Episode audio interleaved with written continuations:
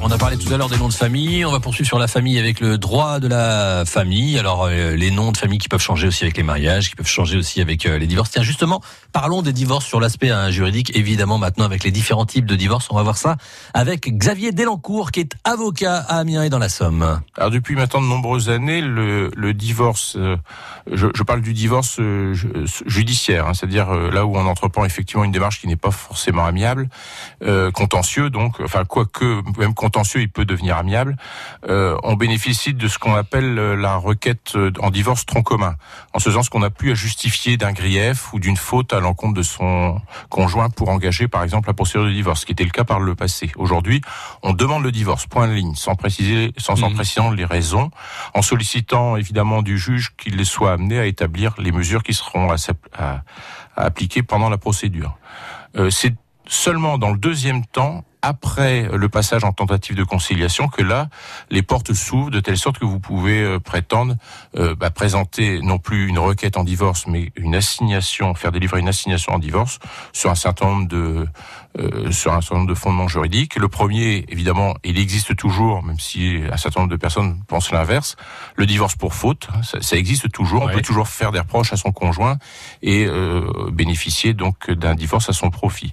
Ce peut être donc le divorce pour faute. Ce peut être euh, le divorce pour altération définitive du lien conjugal, c'est-à-dire euh, un divorce qui est demandé parce que on est dans une situation où les conjoints ne vivent plus ensemble depuis un certain nombre de depuis un certain temps. En l'occurrence, mhm. c'est deux ans au bout de deux ans de séparation effective. Alors c'est pas que le divorce est automatique, c'est qu'on peut demander le divorce pour altération définitive du lien conjugal. C'est l'article 237. Vous avez également l'application de l'article 233 du Code civil qui est là est un divorce demandé et accepté, c'est-à-dire que l'un demande le divorce, l'autre l'accepte.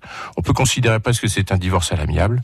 Donc voilà les trois les trois euh, motifs de divorce possibles.